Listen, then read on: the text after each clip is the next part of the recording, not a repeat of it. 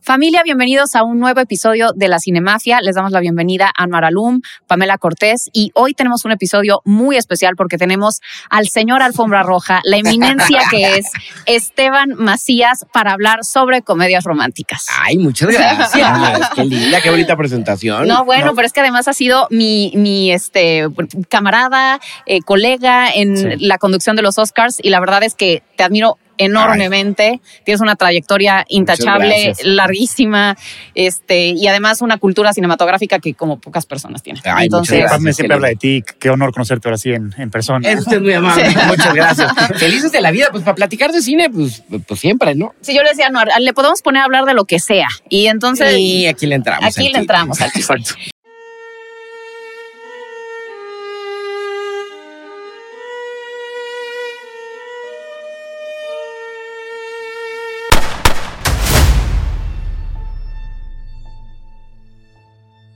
Y, bueno, pues este, sí, el tema de hoy son comedias románticas. ¿Qué tanto te gustan las comedias románticas? A mí me gustan mucho. Tengo que reconocer que me gustan mucho, pero además admiro a una comedia romántica original, porque sí creo que puede ser uno de los géneros más difíciles de lograr. Puede ser uno de los géneros más fácil de sacar una película medianamente entretenida, porque es una fórmula.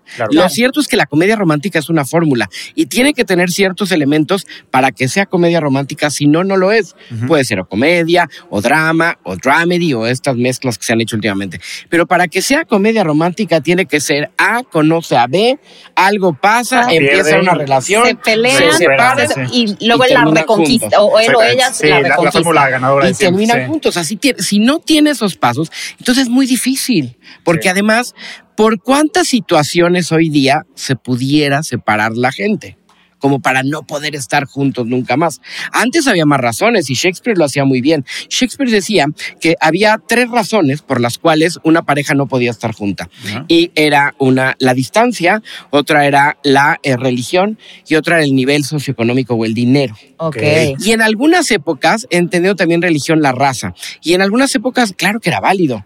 ¿Se acuerdan que hubo una película con Spencer Tracy y Catherine Hepburn que se llamaba ah, Adivina quién viene a cenar? Ajá, sí, Guess Who's Coming to Dinner. Entonces una güera le presentaba a sus papás blancos, blancos, blancos, blancos a, su novio negro. y era así como... Sí. Y era un, de verdad era un conflicto. Claro. Cuando ahorita es pues, problema, ¿no? no pasaría nada. O religión. Digo que hace no mucho quisieron hacer un remake de, de que salía, ¿quién era? Eh, yo no sé. Apenas hicieron un remake de esa película. ¿Ya hicieron el remake? Dijiste hicieron un remake de Guess Who's Coming to Dinner hace no mucho. Ah, pues pero obviamente pues ya no tenía la, o sea, ya no era el gran tabú que era antes. Antes era una la pareja multirracial. Está Ashton Kutcher. Eh, Ashton Kutcher. Cierto. Sí. Exactamente. Yo no y, y ahí era al revés, él era blanco y la novia era afroamericana. Y entonces él iba a meterse a la, a la familia de, de esta chava y obviamente y de pronto se le salió un chiste que no debía hacer, o sea, pero ya han cambiado mucho los tiempos y como, decimos ya no es tan escandalosa una relación así. Apenas también una que vi que más o menos es esa fórmula de con Kristen Stewart y se supone que son eh, pareja, o sea, de una chava. Y ahí sí pues todavía puede haber más por el asunto por el asunto LGBT, ajá, exacto. Que tampoco ya tendría que ser tema, el tema del dinero tampoco tendría que ser Exactamente. ¿Cómo te vas a casar con ella si, claro. si no está tu solo le interesa tu dinero o al revés, ¿no? Él es un cazafortunas y solo quiere un pobretón. un pobretón. Pero eso ya, ya no es válido. Entonces encontrar una razón interesante e inteligente para que la pareja no pueda estar junta, cada vez es más difícil. La fórmula más rápida es el viaje. Me ofrecieron mi trabajo soñado en París y me voy y se separa la pareja y corres al aeropuerto y se encuentran ahí y ya sabes, ¿no? Al final que todos hemos visto mil y un veces. Otra podría ser una enfermedad. Y ahí creo que hemos encontrado algunas fórmulas muy interesantes. Me Before You Exacto, justo claro, claro. es una enfermedad en donde la pareja no puede estar junta por una enfermedad. Sí, aparte, o sea, y aparte ella lo ama tal y como está él y él al final dice, no, yo, yo me quiero morir. Yo me quiero morir, no, no porque esté esto en mi vida cambio la decisión, ¿no? Sí. sí, está fuerte. Sí, sí. entonces la comedia romántica tiene muy situaciones muy interesantes cuando está bien hecha, pero por otro lado puede ser pues prácticamente no tomada en cuenta en las grandes entregas de premios o en los festivales, a tal grado que solo una comedia romántica en la historia ha ganado el Oscar. Solo una, La que de- es Shakespeare apasionado. ¿Y cuántos lo criticaron? Si quieres poner It Happened One Night como It la Happened otra. One Night, yo creo que también es, Pero pues todo lo que pasó antes de los 40 Ya, como ya, que ya, no lo descartamos. Bueno, sí. No, pero esa sí es una gran comedia sí. romántica. No, pero también no sé, Philadelphia Story creo que es una gran comedia romántica, podría ser. Este, eh, también las de Audrey Hepburn podrían considerarse como comedias románticas. Pero ninguna ganó el Oscar, Ah, sí, no. ¿No? Entonces, eh, O sea, pero de esa ahorita que que dices eh, Roman Holiday es como Sí, claro, una claro, cosa como así fan. Yo Claro. creo que cuántas mujeres no soñaban irse de viaje a Italia, a sí. Roma, encontrarse a un eh, galán y que las paseara por ¿no? la, la fuente de Trevi y el Coliseo Romano y todo, claro. Roman Holiday, y fíjate que yo creo que sí fue muy importante en ese sentido, ¿no? Sobre todo con el público de los Estados Unidos, que había estas mujeres que o soñaban irse a Roma o después a París, ¿no? Sí, claro, París claro, es claro. como un lugar así, ay, para ir a encontrar el amor. ¿Tú ¿Tienes alguna consentida? Una comedia romántica consentida, varias, algunas me gustan mucho y unas que están en las listas generalmente de todas las consideradas mejores comedias románticas, sobre todo por cómo está escrita. A mí me gusta mucho Notting Hill, Uf. porque encuentra una manera inteligente de separar a la pareja, que es, ella es Una superestrella. una superestrella y él es un cuate sencillo de un barrio tranquilo, medio hipster, ahí en Londres, ¿no? Y se encuentran de una forma 100% fortuita, el choque típico de que no te veía, Sí. no te estaba viendo y ahí pues nace un poquito o empieza a crecer Claro. esta relación. Pero lo que me gusta o de cómo está contada es que está contada en etapas, brinca mucho en el tiempo. Eh, ella reencuentra una relación, ella ya está en otro momento de su vida, él trata de salir con amigos. Hay como la película sucede como en dos años, no es Claro. como en algunas comedias románticas que todo sucede en dos semanas, Sí, en sí, sí. un Sí. mes, en, ¿no? En, Sí, sí, sí. en un periodo más corto de tiempo. Ya ves, How to Lose a Guy en 10 Sí, days, ¿no? Solo diez pasan 10 días, ¿no? O sea, ¿en qué momento? Sí. Sí, Julia Roberts es como de las top top de comedias románticas. Por ejemplo, Pretty Woman yo creo que estaba adelantada a su época justo porque se atreve a hacer algo que antes no, no se habían atrevido. O sea, una prostituta es la protagonista Claro. de la película, que para esa época Bueno, sí era un tema muy sensible, que, ¿no? que Y por arriesgado. decirte, no sé, Breakfast at Tiffany's, en el libro original de Truman Capote, ella es prostituta. O Ah, sea, ya. Holly Golightly es una prostituta, lo cambiaron para la Claro. película. Sí, pero, sí. o sea, eso Que también es una cosa. era, también estaba muy adelantada Sí, a sí. su tiempo la Tú historia. hiciste un post o algo de Pretty Woman, me acuerdo. Exacto, lo acabo de hacer.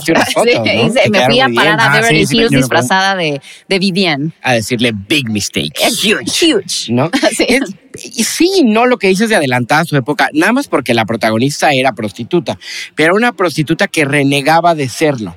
Sí. Y que desde un principio dejaba en claro que ella no quería estar ahí, que era para pagar sus estudios. Y entonces la redención de una educación le permitía Claro. el tener que en ese momento dedicarse a la prostitución. Claro. Pero al final es la cenicienta y hasta Sí, se sí. lo dice la amiga, ¿no? exacto. ¿Quién eres? Sin the fucking Rela, le dicen. Pero, justo siento que lo que dices que estuvo adelantado a su tiempo es que el que al- el que la audiencia estuviera rooting, ya sabes, como apoyando y, y- y- Claro. y, eh, siendo encantada y a todos se nos cayó la baba con una prostituta. O sea, era, era o sea, para el, para el cine era raro, o sea, era, Sí, claro. era muy, como dices, estaba adelantado Sí, su tiempo. Y luego hay un, hay un documental que se llama, está en Netflix muy bueno, se llama The Movies That Made Us. Ah, Hay buenísimo. un episodio de Pretty Woman que dice que el estudio no la quería hacer. O sea, el director tuvo que partir la madre para que sí le dieran luz verde de, de tener una prostituta de protagonista, porque era algo Sí, improducible. improducible. sí, sí. Rob Marshall decide hacer esta película. Nominan al Oscar a Julia Roberts como mejor actriz. Ella ya había tenido una nominación previa, me parece que por eh, la de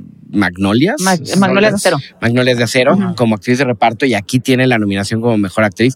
No lo gana, pero sí gana el Globo de Oro en la parte de comedia. Sí. Y hay una escena que es que es bien chistosa, ¿no? Que es yo lo que tú dices. Porque además el makeover siempre funciona en las películas, ¿no?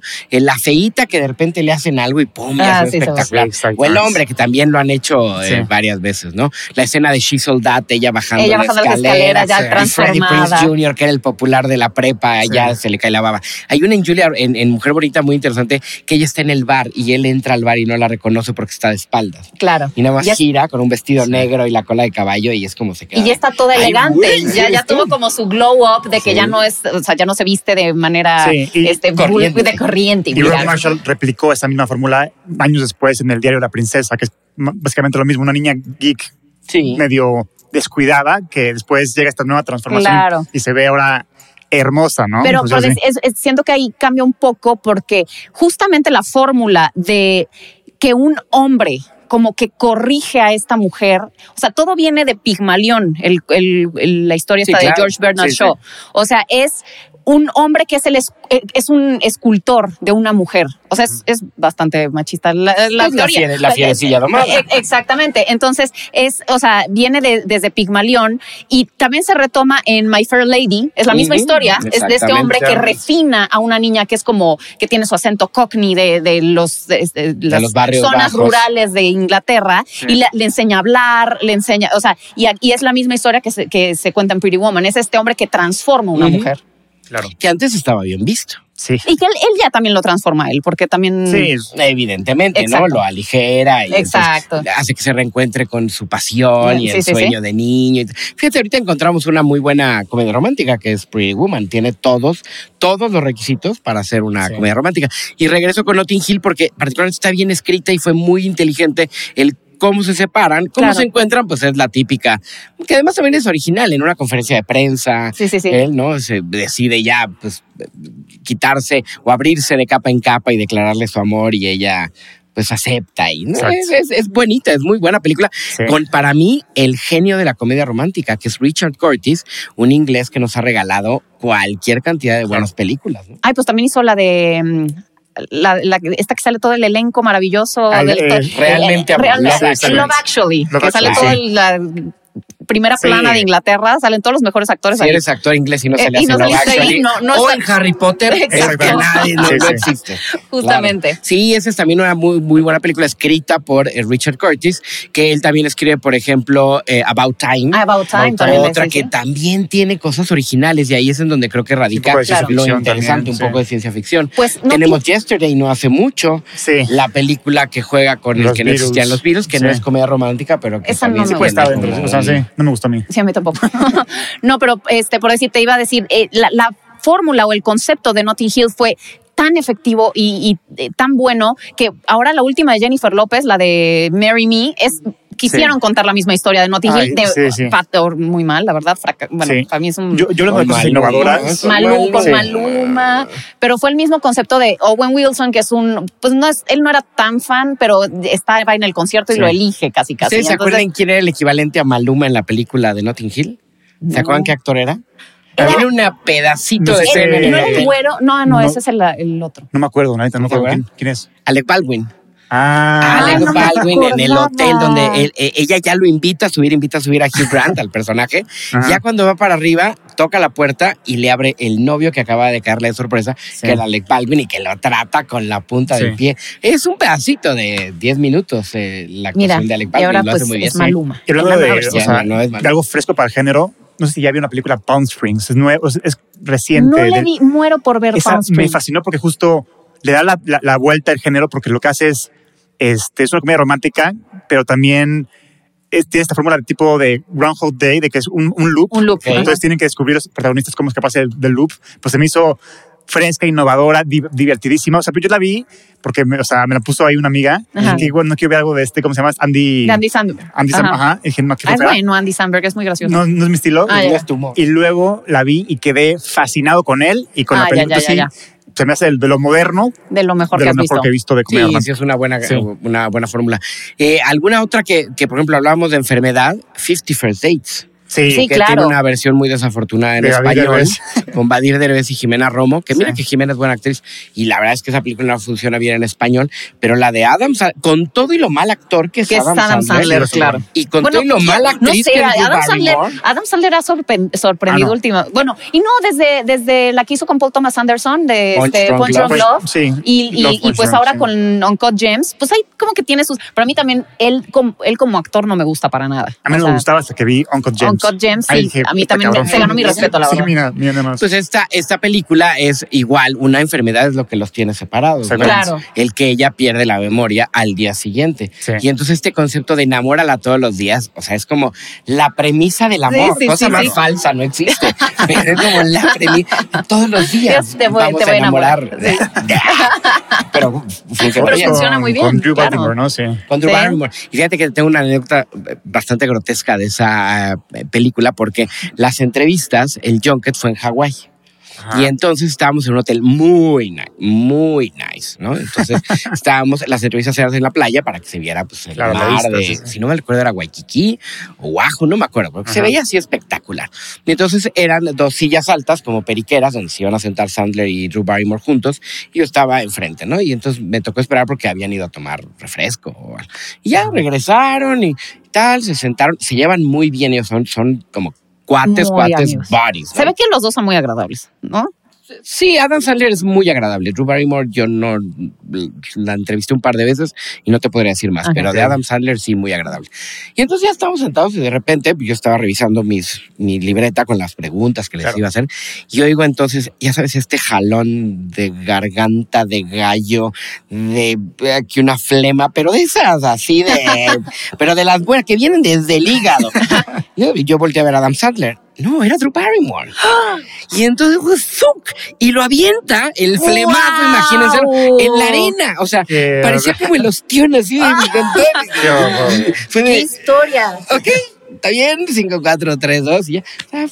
Se echó un flemazo. Un flemazo, la, que con toda la gracia la Drew Barrymore. está bien. y por decir, este, ah, podemos hablar de grandes clásicos, por decir, tenemos esta, tenemos a Nora Ephron, tenemos a Nancy Myers, que han sido, o sea, Nora Ephron primero, después Nancy Myers, que tuvieron como estas grandes carreras haciendo puras comedias románticas. O sea, de Nora Ephron tenemos este, Sleepless in Seattle, tenemos You've Got Mail, este, estas, estos grandes clásicos del género. A, a ti. Que además a Hollywood le gusta hacer eh, o formar parejas que durante varias eh, películas puedan funcionar, porque la química evidentemente es importantísima en una comedia romántica. Y evidentemente Tom Hanks con Meg Ryan funcionaba bien, impresionante, sí, sí. Porque antes de, las duplas antes de más Sleepless hicieron Joe contra el volcán, que es una película de finales de los ochentas bastante malita y muy rara. Luego hacen esta de Sleepless in Seattle donde se encuentran evidentemente en la cima del Empire State, ¿no? Y el You've Got Mail, que a mí esa ya no me encantó, fíjate me gusta mucho, la disfruto mucho también. Meg Ryan es mi crush de Hollywood, como te había contado. Y a mí me encanta la química que hay entre Tommy y ella. Y en general la historia me, me, gusta mucho porque te maneja esta tensión sexual entre estos dos güeyes. A lo largo de la película pues se conocen, pero a la vez se odian entre ellos. Exacto, hay una rivalidad conflicto, ahí. conflicto. Y funciona bastante bien. Funciona bien, esa, esa parte tiene razones interesantes. Es dueña de una librería chiquita y él es dueño de, del gran emporio que, va, que va a tomar. O sea, también aquí te, te Hay mucho conflicto, hay muchos, los stakes están muy elevados. Entonces tú, tú estás esperando ese momento cuando se den cuenta que que uno se gustan. Porque se conocieron en, línea. ¡Qué cosa moderna! Es que además ves, esa, película y es como, que te estábamos diciendo, como Blast from the Past, como un, un retorno al, al pasado de bueno, las computadoras eran estos CPUs gigantes y veías el, el, cursorcito todo pixeleado, cómo se movía. O sea, sí es, o sea, es muy característica de una época. Y también lo que va muy de la mano con este género es un buen soundtrack. Y justo You Got, Mail tiene un soundtrack precioso. Sí, sí. Cierto, sí, hay, hay, canciones muy importantes eh, que este van de la mano. Pretty Woman, este. Claro. Ya sean originales o no. ¿Se acuerdan que Roxette en esa de Pretty Woman hace una muy buena canción? Este, It Must Have Been Love. Ah, claro. Que es la escena donde ya ella se está yendo y él decide regresar. Y es como el rompimiento, ¿no? Y es una muy buena eh, canción del primer disco de, de Roxette. Y, tienes razón, sí, no, no había caído en cuenta que, claro, tiene esta connotación, ¿no? Del débil, pero el que quiere seguir adelante, el que es por amor al arte y el otro. Y el otro es el. Sí. Es, es, es buena película. Sí, no, luego Nancy Myers hace un chick flick bastante interesante, ¿no? La de What Women Want. Sí, sí, sí, Cuando claro. por fin un hombre es capaz de escuchar a las mujeres, ¿no? Que es Con yo Mel creo que el sueño de todas las mujeres. Con Mel Gibson y, y, este Helen Hunt. Y Helen Que Hunt. además también me encanta cómo funcionan en esa película Sí. juntos. Fíjate, una comedia romántica rara, hablando de Helen Hunt, la de Mejor Imposible. Ah, extraordinaria. No sé si Pero, te acuerdas que le dan los dos el Pero eso Oscar no es, no es más como actriz. dramedy, este... Pero al final no pueden estar juntos porque él, es tiene un- insoportable. Sí, sí, sí. Pero acaban juntos. Sí, sí es cierto. Sí, Sí. tiene la una comedia fórmula. romántica. Sí. ¿no? Y lo hacen muy bien. Y además esa película tiene una característica interesante porque por fin y en una película mainstream de Hollywood tiene un personaje gay importante al cual no se le cuestiona nada. O sea, es gay. No es Sí, como, sí, no te cuentan su historia, simplemente pues es gay y ya. Es que justo acabo de leer que y que Jack Nicholson decía, no, es que cómo voy a hacer este... Él creía de verdad que nadie iba a querer ir a ver esa película porque su personaje era demasiado detestable. Sí, sí. Y, la ves ahorita y dices, ay, sí se echa unos comentarios muy políticamente incorrectos para esa época. Claro, totalmente. O sea, pero, pero es este personaje que se redime a través de la trama y que al final termina siendo muy adorable y que además entiendes como todo su, eh, todas sus limitaciones a partir de un desorden, este, pues de una enfermedad mental, porque lo que él tiene es una enfermedad mental, es obsesivo compulsivo. Exacto. Entonces, este, pero sí, funciona maravillosamente con Helen Hunt. Es una gran, gran película. Sí, Jack Nicholson sí es una de las figuras importantes dentro de, este género. También tiene varias clásicas, por ejemplo, As Good As It Gets, este, As Good As It este, Gets, Somebody's este, Gotta, Give. Ah, something's Gotta Give, la que sale con Diane Keaton. Exactamente. También es muy ya buena. Ya es una avanzada, pero... Y esa es Nancy Myers también, creo. Sí. Claro. Eh, ¿Qué más sabe Jack Nicholson? Y además hay frases, esta regresando a la de As Good As It Gets, que además es un argumento muy utilizado en las discusiones de pareja. Es que tú deberías de sacar lo mejor de mí, ¿no? Eh, para estar juntos. Sí, sí, sí, claro. Eh, entre los dos hay que sacar lo mejor de nosotros mismos. Y lo que le reclama el personaje de Helen contra ella es que sacas lo peor de mí. Claro. Lo cual también es interesante. Entonces plantea esta cosa que no, es, no necesariamente tiene que ser de una manera y regresando a el deber ser, ¿no? El, el, el, amor rosa de Hollywood que pues no tiene que funcionar de esa manera. Y ahí es en donde caemos con la originalidad. Hay una muy buena, por ejemplo, que sale Ryan Reynolds, que se llama Definitely Maybe. Ah, la de, la de las, las, mamás, bueno, que tienen que descubrir para Chloe Moretz, que es la hija, que quién es la mamá. Abigail Bresley. Abigail Bresley, claro, claro, ¿eh? Las confundo. Básicamente la historia va de un papá que cuida a su hija, papá divorciado, y pues cuida a su hija, y pues lo que hacen los papás solteros con la hija y que la lleva al cine o lo que sea. Y empieza la niña a crecer un poco más y quiere saber quién es su mamá, porque no sabe quién es su mamá. De las tres posibles, que podrían haber sido su mamá, que fueron parejas muy importantes del papá. Es como mamá mía, pero... si lo cuentas así, tiene lógica. Y entonces empieza a través de preguntas de la niña a contar la historia con cada una de las tres, que son muy diferentes. Y si no mal recuerdo, son Rachel Weisz, Elizabeth Banks y Ayla Fisher. Ah, son las tres mujeres, son muy diferentes una de otra. Entonces la niña, a lo largo que te va a contar la historia, no, mi mamá es Elizabeth Banks, ¿no? Ah, no, no, no, pero por lo que hizo, no, es Isla Fisher. Y hasta el final te enteras quién es la mamá y también te enteras con quién se quiere quedar, el que no necesariamente tiene que ser la misma persona. Que eso me gusta, porque luego Hollywood comete mucho el error de cuando a través de los niños quieren reencontrar a los papás, los papás se acaban juntando otra vez, los papás divorciados. Sí, claro. Juego de gemelas. Juego de gemelas. Eh, los, pingüinos de papá, la de Jim Carrey. Eso de que al final, ay, sí, tienes razón por los niños y no me acordaba que la amaba tanto y regresan. es cierto, por algo nos divorciamos. sí, claro.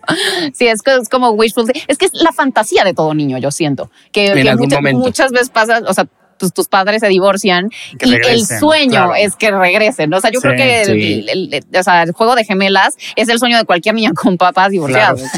O sea, entonces también por eso es tan efectiva. También me recordó mucho una película que se llama The Kids Are All, right. de También, también. Me fascina esa película, muy Y que ahí también plantea dos personajes, dos lesbianas fabulosas que están. Eh, si no me recuerdo, son Annette Bening y, y Julianne, Moore. qué, pedazo de actriz. Sí, exacto, las dos extraordinarias.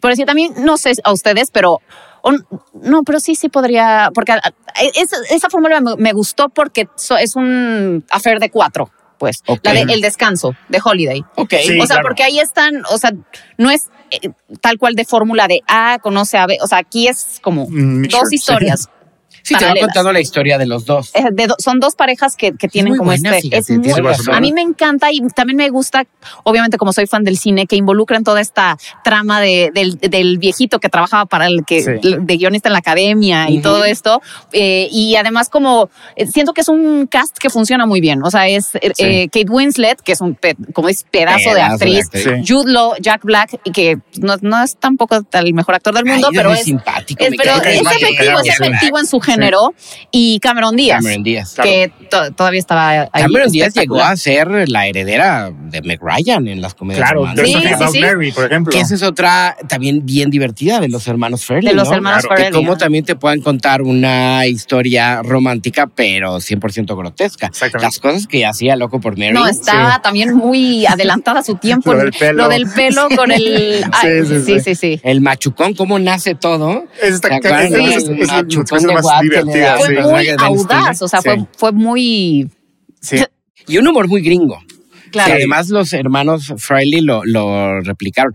No hace poco uno de ellos eh, estuvo eh, con una película de Oscar que es de Green Claro, Book. de Green, ajá, Green que, Book, que evidentemente justamente. no tiene el humor de aquellas películas que hacían eh, Dumb and Dumber. Sí. eh, Sí, Peter eh, Farrelly, de- sí. Loco por Loco Mary, por sí, es que esas... Irene, Irene, tú y yo, una Sí. otra Much- con Jim Carrey. siento que últimamente está pasando mucho eso, que eh, directores que se caracterizaban por hacer películas, o sea, rom- comedias románticas o comedias burdas, terminan teniendo esta evolución increíble que, Sí. que hacen, Como no sé, como Adam- Adam Todd McKay. Phillips, Adam McKay, o sea, que exploraron ese género y después tuvieron, tuvieron esta Claro. evolución. a Adam un- McKay podría ser mi director favorito actual. Ah, de verdad. Me parece. A mí también me encanta. La manera de contar historias, lo último, no es del tema, pero Don't Look no, la, la serie de los Lakers. Ah, Ah, es justo lo que estaba. Time. eh, si no te gusta el básquetbol, no importa. Si te gusta la manera de contar historias, esa serie Claro. es totalmente diferente. Te atrapa desde el día uno. Muy, muy bueno. Y por decir estas historias en las que son amigos. O sea, el- el- ahora sí que el cliché de eh, cuando When Harry Met Sally. Esa Claro. es mi O sea, que es otra de las grandes clásicos y eh, siento que se da de manera distinta porque lo que no se quiere arruinar es la amistad. Sí. Pero además, La pregunta del millón de. yo he tenido muy buenas Sí. discusiones al respecto ¿Sobre gracias eso? al argumento de esta película. Sí. Porque Billy Crystal se lo plantea perfecto. El hombre y la mujer no Pueden pueden ser ser No pueden amigos. ser amigos, Exactamente. Y sí le creo. Sobre todo a ese nivel de mejor amigo. Porque no Sí. es lo mismo que tú tengas una pareja y que esa pareja se convierta en un amigo muy cercano o amiga, Claro. Ajá, claro. que es natural y que está bien, le funciona a la pareja, a que un par que son muy amigos, e inevitablemente en algún punto Claro. creo que de la línea de tiempo se, uno se va a confundir. Eh, Totalmente. Yo Totalmente. estoy de acuerdo o sea, sí, pero, pero eso no significa que dejen de ser amigos. No. O sea, yo siento que tal vez uno siempre va a estar enamorado del otro Claro. secretamente. pero siempre tiene que haber ese paso para poder ya ser amigos, ¿me entiendes? Nunca puede ser, como tú dices, una amistad plena, sino es, se conocen, uno se enamora del otro y, y luego la ya... amistad plena que hay, Sí, pues si si hay entre dos hombres o entre dos, Dos mujeres, es tu amiga de toda la vida, tu amigo de toda la vida, que sabes que pues, nunca va a pasar nada. Sí, ¿no? claro. Entonces, pero creo que en hombre y mujer, o que igual y puede suceder, que es otra manera de contar una historia similar, cuando a lo mejor uno de los dos amigos pues es gay y entonces ahí se puede llegar a confundir, Sí, claro. que también es algo que se ha explotado, sobre todo en fechas recientes, Claro. ¿no? Se puede utilizar. ¿Cómo se llamaba la de la de. Simon? Love Simon. Ah, Love, Love Simon. Sí, Que, que igual y podría tener como una temática sí. no parecida. Y es como la primera película blockbuster con un, prota- Con un protagonista gay. Romántico. O sea, o sea, o sea, una película blockbuster romántica con un Claro. protagonista hombre gay. Sí, sí. Fíjate, ya hasta los 2000 y tantos. Sí, está. Sí, sí, sí. 2019, Qué retrograda creo. somos. Sí, ¿verdad? la verdad sí estamos Sí, muy lentitos, muy Sí. lentitos en ese sentido.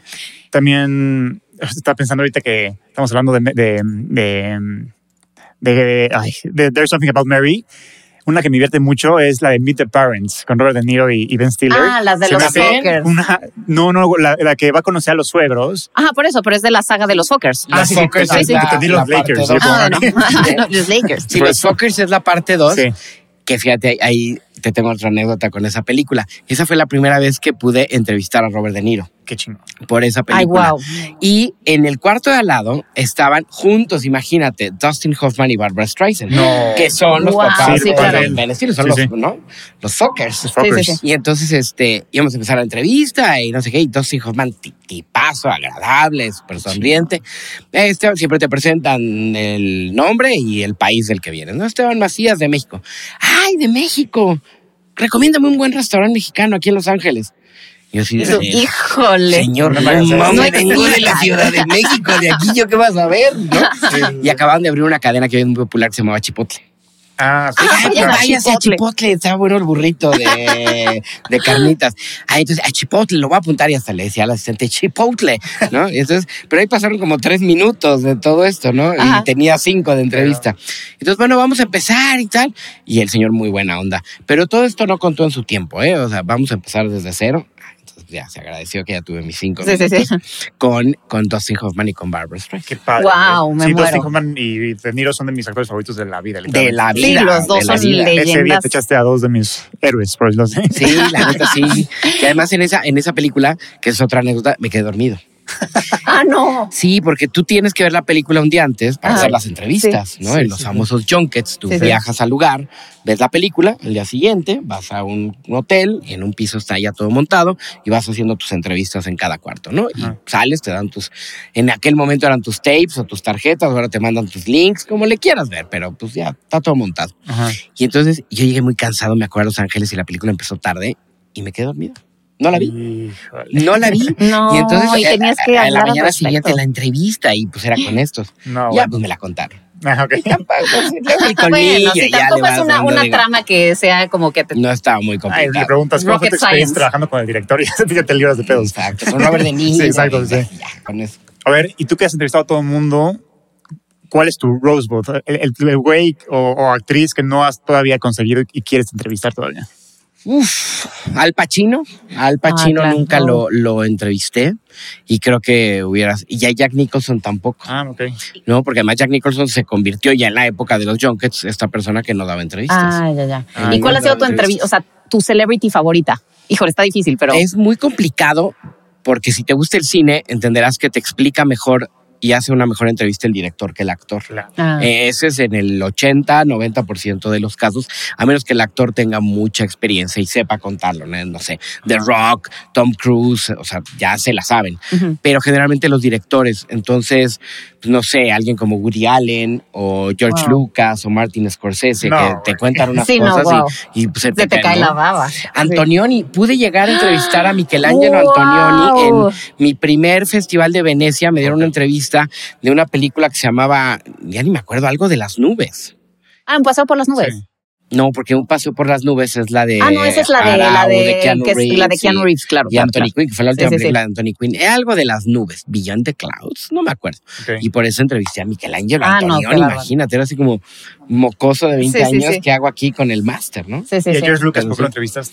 por Star Wars, por el relanzamiento en VHS, versión renovada de eh, Star Wars por allá de 1990 y tantos. Fue una entrevista de las pocas que dieron en esa época y luego tuve la oportunidad de ir al Skywalker Ranch No. para Wow. poder hacer ahí las entrevistas del episodio 3 Qué de, de Star Wars. Sí. ¿Qué tal está el Skywalker Ranch? O sea, está Pues increíble, porque además imagínate que es una casa en donde están todos los props, así el real, el, el sable láser que usó Luke, ahí lo. Ah, No puedo creer. me lo quiero llevar y lo vendo en eBay o algo. Oye, ¿Y, y has entrevistado a Steven Spielberg o no? Sí, también. Lo acabo de entrevistar por West Side Story, Ah, lo al lado de la actriz que hace de María, de Rachel Ziegler. sí, sí. Ajá. Y antes lo entrevisté, ese fue un junket soñado, imagínate, eh, la de... ¿Qué hace con Tom Hanks y con Meryl Streep? De The Post. The Post, sí. The Post. Por esa, Wow.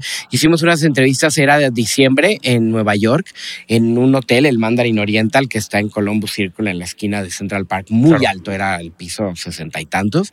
Y las entrevistas abrieron los ventanales y compensaron de tal manera la luz para que pudiera tener la ventana Ah, atrás, ¿no? Empezó a nevar. Entonces era una cosa, tú veías la entrevista y, y a veces pues, no estabas viendo al entrevistado y más bien veías cómo estaba la nevada cayendo preciosa. Increíble. Esas fue, hasta me hago de Spielberg así volteó de, a mi- espérate tantito, vamos a ver. ¿no?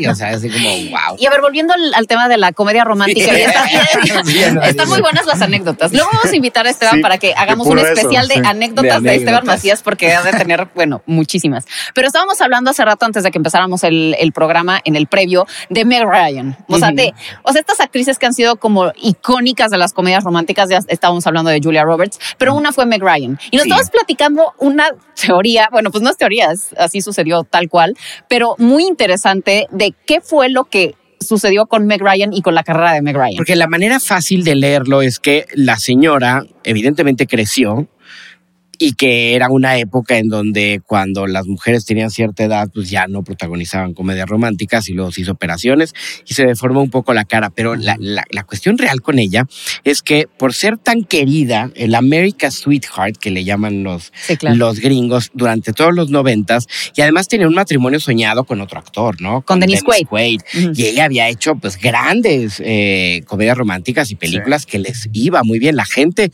la quería. Y hace una película que se llama Prueba de vida, una película seria en el 2001, ¿Fue me con Russell. Crowe esa? Con Russell Ah, Crowe. claro. Y Russell Crowe viene de ganar Gladiador. Sí, claro. O sea, en ese momento era Maximus, o Sí. sea, era gladiador. Ahorita ya lo ves y ya parece, pero Anus Maximus, porque ya, ya no, ya no ya- Pero en esa época era galán Sí. y porte y todo, ¿no? Y sabes que le pone el cuerno a Dennis Quaid y se hizo público y entonces. ¿Pero le puso el cuerno con relación- Russell Crowe? Con Russell Crowe. Ay, yo no me salí con Russell sí. Crowe, sí. Entonces, Yo sabía que le había puesto el cuerno, pero no- como que se me olvidó cómo había estado esa era con historia. él, por esa Ah, la película. Y entonces el público no se lo perdonó. Claro. Y a partir de ahí la carrera, fíjate qué curioso de Meg Ryan. Y hoy, bueno, ni siquiera en el reencuentro este de Top Gun de Maverick no aparece y es importante el Claro, papel que le- hacía Meg sí, sí, sí. Ryan. Ya la consideraron. Eh, sí, no, sí. ni la consideraron. Sí, sí. Era la mamá, La o mamá la esposa de, de- Gus, la mamá de Claro. Rooster. ¿no? Sí, sí, claro.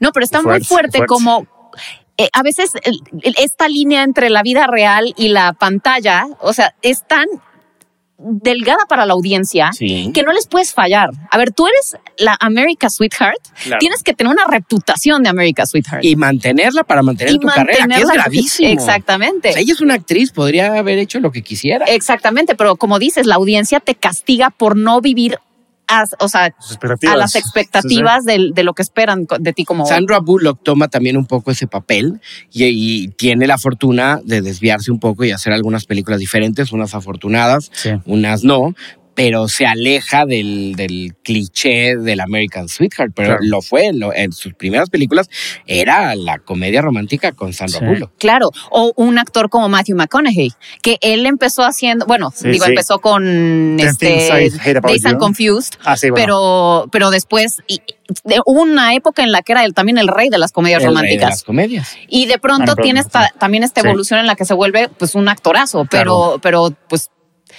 ha probado ser muy efectivo también en este género. Hugh Grant dijo lo mismo. Claro. Él eh, llegó a hacer algunas películas de drama y un día dijo, no, a mí me gusta hacer comedias románticas y voy a hacer solo comedias románticas. ver. Hizo varias, Bridget Sí. Jones, Love Este, Actually, siete bodas y un funeral. siete- About a Boy, que tiene una asunta con el niño, pero que tiene Sí. la relación con la mamá. También o sea. este, Heath Ledger empezó como siendo el, el rey de las comedias románticas y por eso cuando lo castearon como el Joker, todo el mundo dijo, ¿por qué ¿Cómo va a ser este güey de las comedias románticas va a ser el Joker? Y ya le- después les, les cayó la boca a todo el mundo, Que ¿no? fíjate Pero que Pero no, había hecho antes en- Brokeback en- Mountain.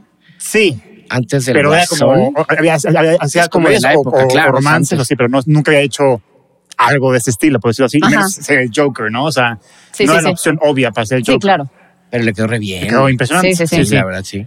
Y también de las escenas más memorables de él es en Ten Things I Hate About You, la, la, Cuando- cuando, canta, la, ¿cómo se llama? La de I love Can't you. take my eyes sí, sí. off of En las gradas del Sí, estadio. sí, sí, ¿no? buenísima. No. Es que justo también esto tienen las comedias Con románticas Stiles. con ¿Qué Julia fue de. Julia Stiles?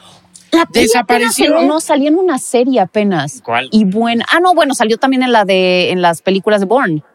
Ah, ya. Sale en las películas. La- Sí, ajá, siempre, fue de lo último que le vi. tiempo. Sí, pero pues. Fue de lo, sí, o sea, bueno, pero también en las últimas Y salía. también fue re famosa una época. Y también esto que tienen las comedias románticas, justo y como que estos lugares comunes, o, eh, Ajá. justo la escena de la transformación que pasa de ser la feíta a ser la más guapa o de, de ser la eh, pues prostituta a ser una mujer elegante. O sea, también existe esta la, la escena de la canción. O sea, porque También. existe muchísimo en las comedias románticas. No sé, en, en una como también me encanta la de la boda de mi mejor amigo, Claro. My Best Friend's Wedding. Y ahí sale justo dos de las actrices que fueron muy icónicas en este, en este género, Sí, sí. Julia Roberts y Cameron Díaz. Y tienen esta escena en, la, en el restaurante en la que cantan la de Forever and Ever. O sea, sí. entonces siempre son estos recursos a los que los directores regresan porque son súper, o sea, son garantía, pues. Claro. Que curiosamente esa película también se hizo una versión en español. Ajá, ah, sí. También se hizo De la de la boda de mi Ah, sí, claro. ¿no? Pues, pues, deberían dejar de hacer eso, yo siento. ¿Sabes por qué lo hicieron? Porque estaba en crisis Sony. Ah, Estaba en crisis porque, igual nos salimos un poquito de tema. ¿Se acuerdan del escándalo cuando se filtraron los mails de la directora de Sony Studios que despotricaba contra toda la industria y que la acabaron corriendo? Sí. Y entonces toda la producción de Sony se viene abajo, solo se quedan con Spider-Man. Y entonces tenían que encontrar, pues, de dónde vamos a sacar recursos. Decidieron vender sus guiones. Entonces, en diferentes países, Ya. pues se hizo. La boda de mi mejor amigo, la versión de Corea, la versión Latinoamérica, la versión de así. Ah, se hizo por eso esa película, o la de Fifty First Dates, que también era de Sony. exactamente. Entonces fue, es- era un poco más, pues porque no tenían lana. Ah, con razón. Sí, pero yo fue. decía, es que ¿por qué están haciendo estas películas que ya son perfectas como son? Sí, no y tenías además que como que tropicalizarlas no me hace mucho sentido porque además yo sentía que no estaban ofreciendo Nada nada, nuevo, distinto, sí. o sea, ni un- ninguna perspectiva original. Que también ¿no? en esa película tiene un personaje abiertamente gay muy interesante y que lo hace muy bien, ¿no? Que era que, que Rupert era Everett. Rupert Everett. Exactamente. Sí, es cierto. Ya no, sí. Porque ahorita estabas mencionando que. Ah, estabas mencionando de la de Mejor Imposible, que tenía este personaje, pero sí fue mucho antes, Mejor Imposible, ¿no? O fueron contemporáneas. Creo que es antes la, la, de La boda de mi mejor mejor amigo. amigo. No por mucho, pero más o menos. Al final, creo que sí ha evolucionado el género, pero tiene que tener eso si no es el género. Y por eso creo que es eh, de ahí mi admiración, pero también es como esta parada, como el, el huevo y la gallina, ¿no? O sea, sí, sí.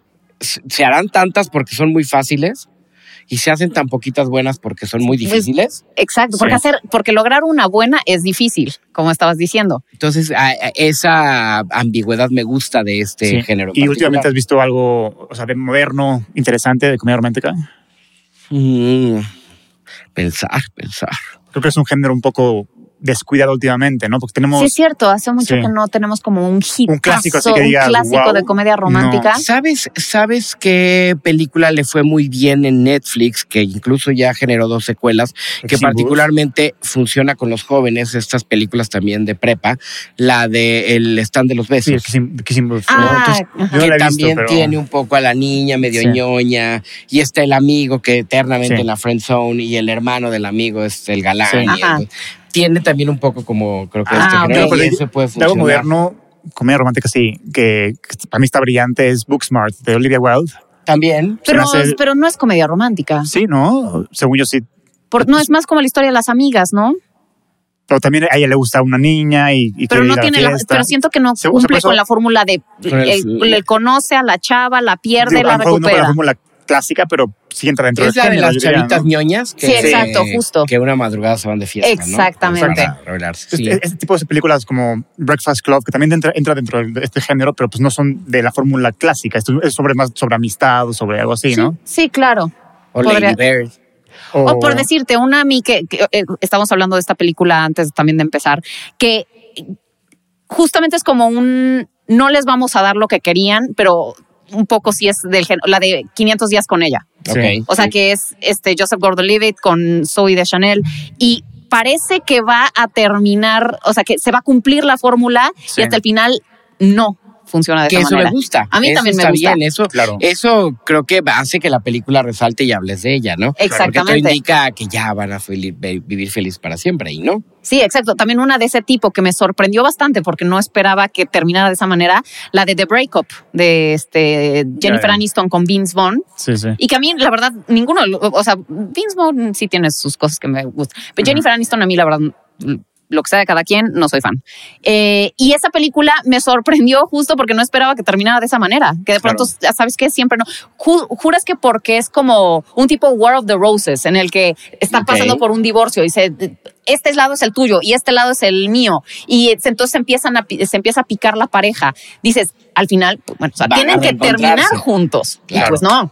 O sea, entonces ese tipo de, de, de sorpresas es lo que lo- con lo que te quedas de, ah, bueno, qué, qué, qué bueno que Lo acaba de hacer Derbez, de, lo platicábamos ahorita antes de empezar, En la del con la película del ballet, Ballet. esta película de Star Plus, que es un remake de una película francesa, y en la película francesa sí tiene todos los elementos de la comedia romántica, en donde no pueden estar juntos porque ella es una superestrella y él es, pues estaciona coches, ¿no? Es Ajá. un ballet.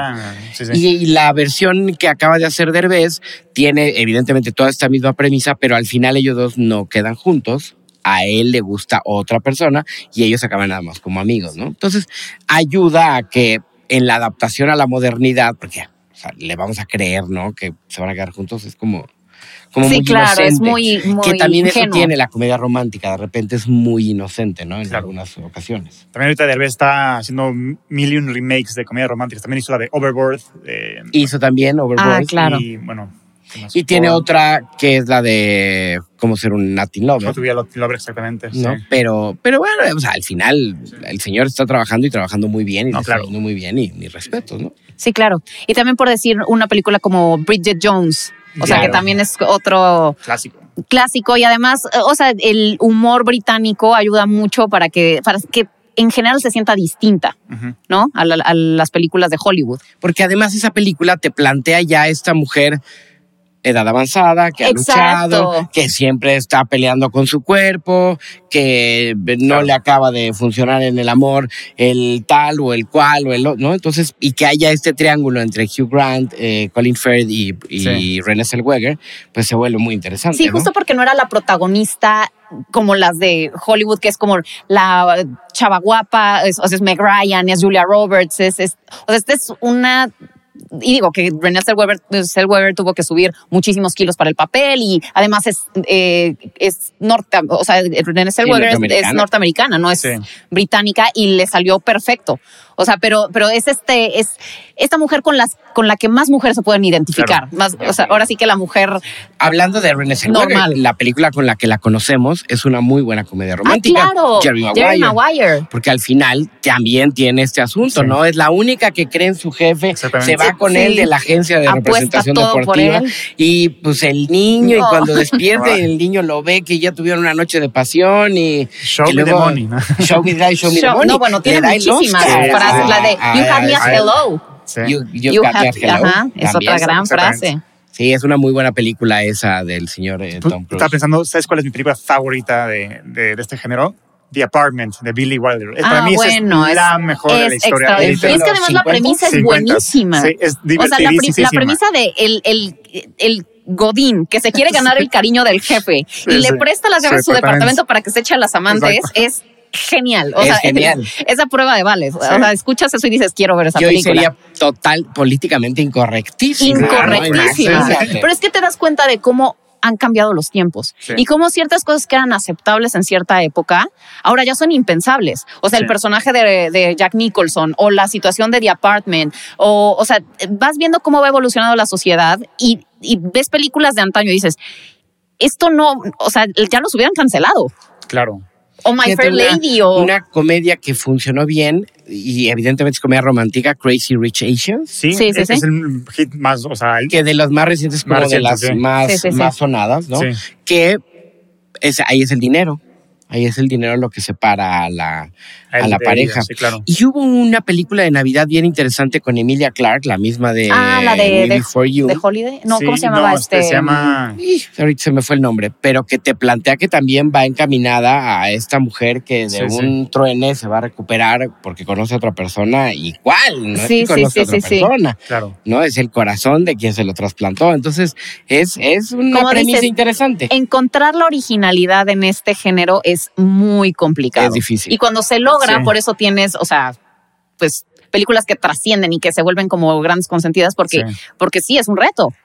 Y al final a quien no le gusta ir a ver una bonita historia de amor en el cine. La neta, a todos nos gusta. Ah, justo Pam y yo siempre hablamos de una película que entra, entra en este género y es un formato diferente. Es anime, se llama Your Name, que es de lo más brillante en este género que he visto en mi vida. ¿Ya la viste, Your Name?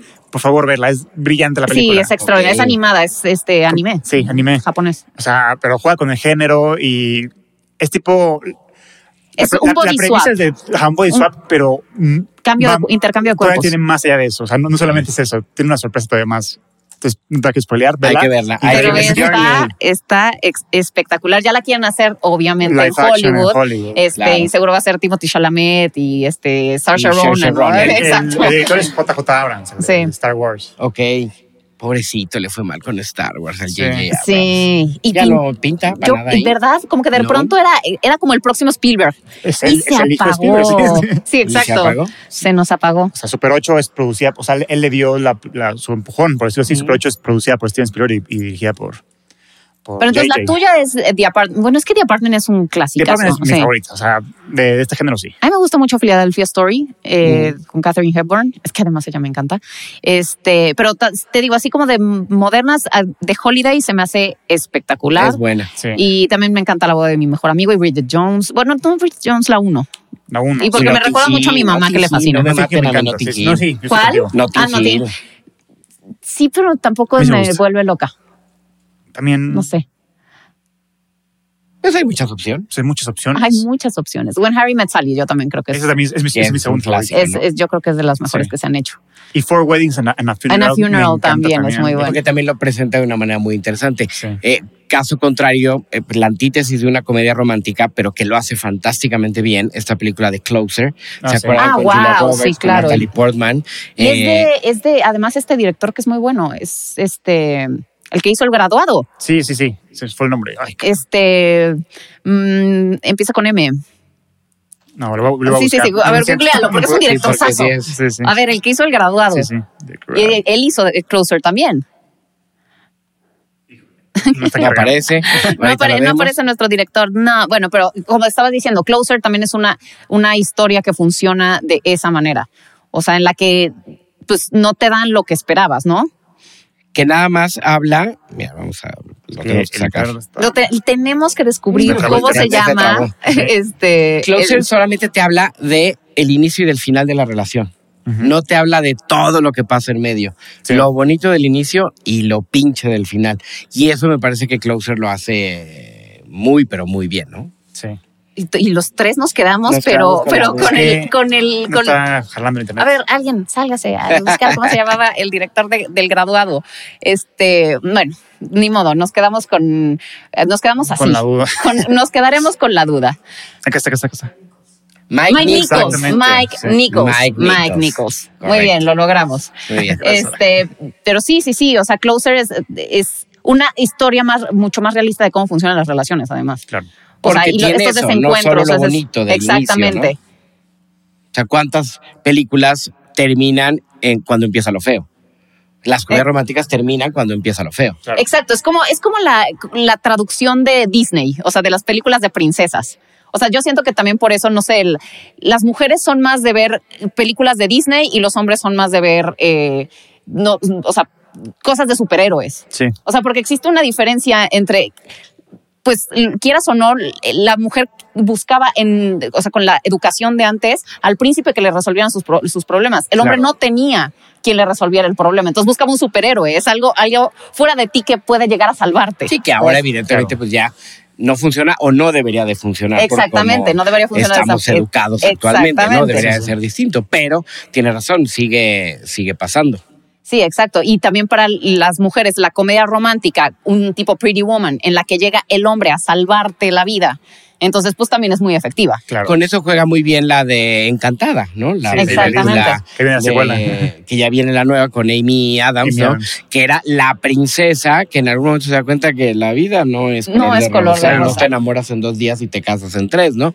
Y ahí viene ya una, Desencantada una se llama. Pero acaba teniendo este final muchísimo más encaminado a que creo que es mucho te da la palabra, pero sí, del empoderamiento femenino. Exactamente. Claro.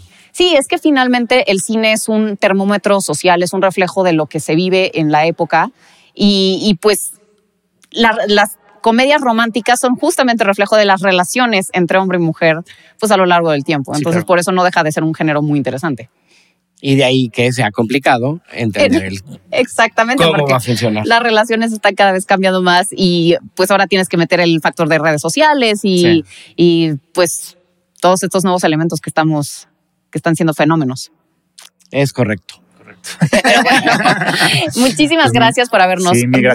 visto, familia. Denle like, de, suscríbanse, eh, síganos en redes sociales, eh, Cinema Geek, La Chica Almodóvar, y Esteban Macías. Esteban Macías. Gracias, Esteban, por haber No, estado con ti, nosotros, por haber abordado este género. eh, y bueno, pues nada, les mandamos un abrazo y véannos en el siguiente episodio de La Cinemafia.